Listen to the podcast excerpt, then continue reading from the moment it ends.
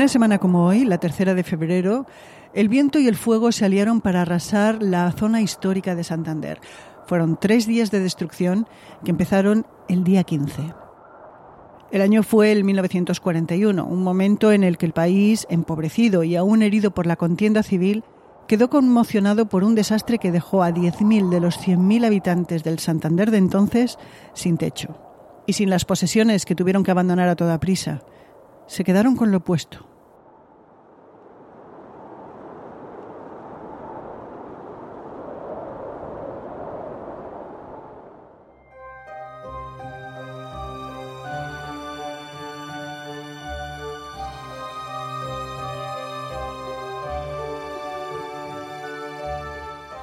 Hola, soy Ana Nieto y esto es Calendario de Historias, un podcast en el que semana a semana repasamos la historia, a los personajes que la protagonizaron y vemos lo que nos queda de ello hoy.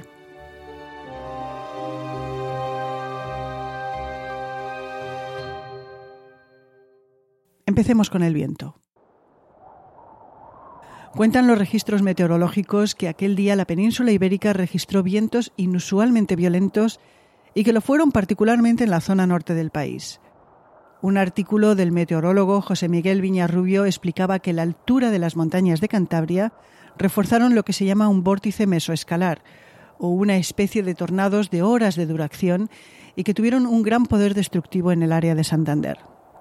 A eso de las nueve de la noche, la plumilla que medía la presión atmosférica en Santander se salió de la banda. Así lo relata el meteorólogo. Las crónicas del 15 de febrero de hace 80 años describen los vientos como huracanados y se relatan situaciones similares a la de un tornado de larga duración que impedía los desplazamientos. De hecho, paró el tranvía. Se protegieron puertas y ventanas, además de cerrar comercios y bares. La gente no podía caminar. Ni era aconsejable. Las cornisas caían a la calzada y los árboles se retorcían hasta quebrarse o arrancarse de raíz. Los postes de la luz también caían. Los cables sueltos eran un peligro. La ciudad se apagaba, se iba quedando incomunicada y era sacudida por el viento.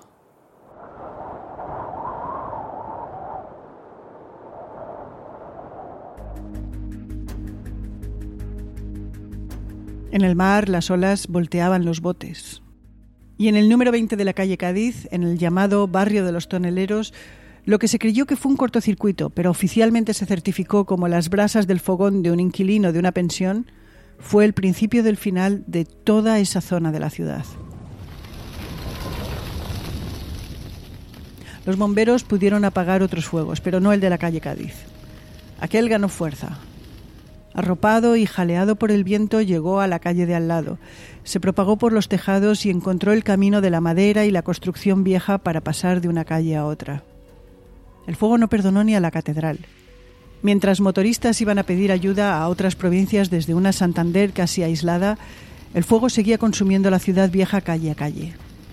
No quedaban muchos edificios anteriores al siglo XVI en esa zona sobre la que se había expandido Santander, pero sí era el área más antigua de la ciudad. Y fue cayendo. Algo más de 1.780 viviendas, el 90% del comercio, hoteles, restaurantes, iglesias, sedes de periódicos como el Diario Montañés.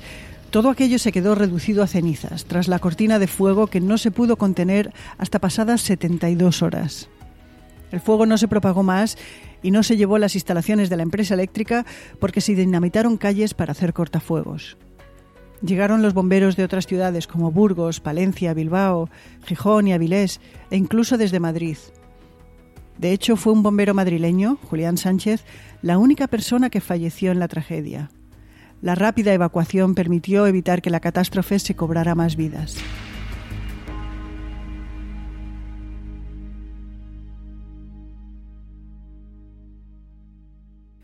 Pero la destrucción y la desolación fue inevitable.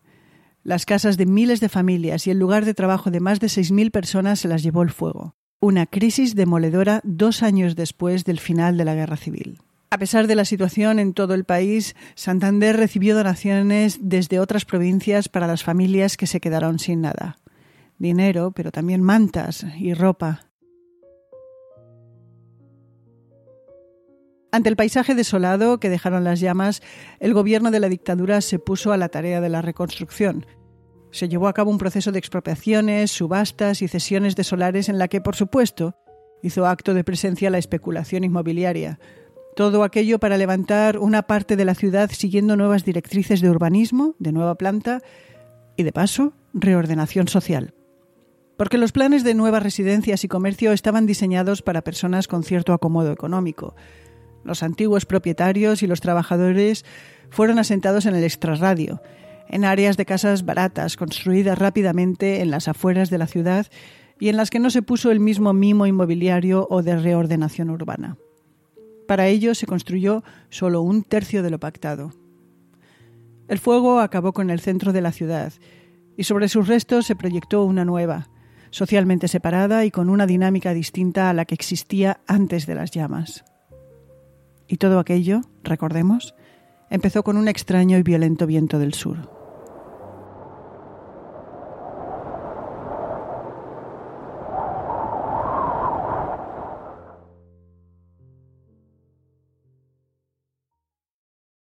Y en una semana como la actual también se escribieron otros capítulos para la historia. Un 18 de febrero de 1564 falleció Miguel Ángel, el gran pintor y escultor que nos dejó la Piedad, el David y la bóveda de la Capilla Sixtina. Ese mismo día, pero de 1880, el gobierno de España publicó la ley de abolición de la esclavitud en Cuba. Y también un 18 de febrero, pero de 1963, Julio Cortázar publicó Rayuela. Y el día 15 de febrero, pero del año 1898, en el puerto de La Habana, una explosión hundió el barco de guerra USS Maine. Murieron 200 marinos americanos. Hoy, 123 años después, no se sabe qué causó esta explosión, que sin embargo en aquel momento Estados Unidos atribuyó a España y precipitó una guerra entre los dos países. El Maine estaba en La Habana como muestra del interés de Estados Unidos en un momento en el que los cubanos se revolvían una vez más contra España. Los estadounidenses estaban invirtiendo en cultivos de azúcar en la isla y querían más importaciones, mientras que además buscaban cómo asentarse en zonas estratégicas en la región. La represión española a la independencia cubana ayudó a reforzar los intereses de Washington en la isla. Los periódicos de la época, en manos de William Randolph Hearst y Joseph Pulitzer, vieron en este conflicto la oportunidad de vender más, y azuzaron la situación con historias y titulares que no pasan los filtros del periodismo veraz. Fue entonces cuando se acuñó la definición de lo que aún hoy, lamentablemente, se conoce como periodismo amarillo. La guerra se declaró el 24 de abril y duró diez semanas. El 10 de diciembre y mediante el Tratado de París, Estados Unidos confirmó su entrada como jugador en la escena internacional y defensor de la democracia, lo que le valió hacerse con los territorios de España fuera de África, es decir, Filipinas, Guam y Puerto Rico. Aunque Cuba ganó la independencia de España, Estados Unidos ocupó militarmente la isla durante tres años y tuteló qué podía hacer o no hacer La Habana durante más de tres décadas en aplicación de la legislación que se conoce como la Enmienda Platt. Filipinas finalmente se independizó de Estados Unidos después de la Segunda Guerra Mundial, el 4 de julio de 1946. Guam y Puerto Rico, a día de hoy, siguen siendo territorios estadounidenses. Para España, ese año pasó a la historia como el del desastre, algo que pesó durante décadas en la psique nacional y dio lugar a importantes movimientos culturales e intelectuales como el regeneracionismo y la generación del 98. Y en 1941, el mismo año en el que las llamas arrasaron el centro de Santander, nos vamos a quedar en Estados Unidos para recordar que es el año en el que el presidente Franklin Delano Roosevelt presentó en su debate del Estado de la Unión lo que se conoce como las cuatro libertades, que son los derechos humanos globales fundamentales, y que son la libertad de expresión, la de culto y la libertad de vivir sin penuria y vivir sin miedo. Son palabras que siguen resonando, a veces en el vacío mientras la Segunda Guerra Mundial se expandía territorialmente. El 3 de julio de 1941, Joseph Stalin llamó a los ciudadanos de la Unión Soviética a llevar a cabo una política de resistencia final ante los alemanes conocida como la Tierra Quemada, es decir, destruir todo lo que pudiera ser de uso para el enemigo. Y terminamos el programa de hoy con una cita de Miguel de Unamuno, uno de los escritores de la denominada generación del 98. El modo de dar una vez en el clavo es dar cien veces en la herradura.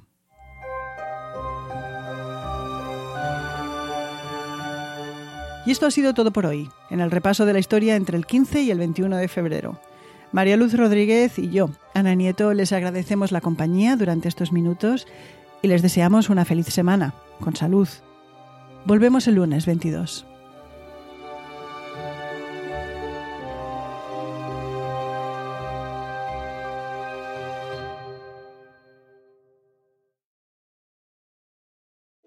In the metaverse, doctors will practice surgeries hundreds of times before operating on real patients.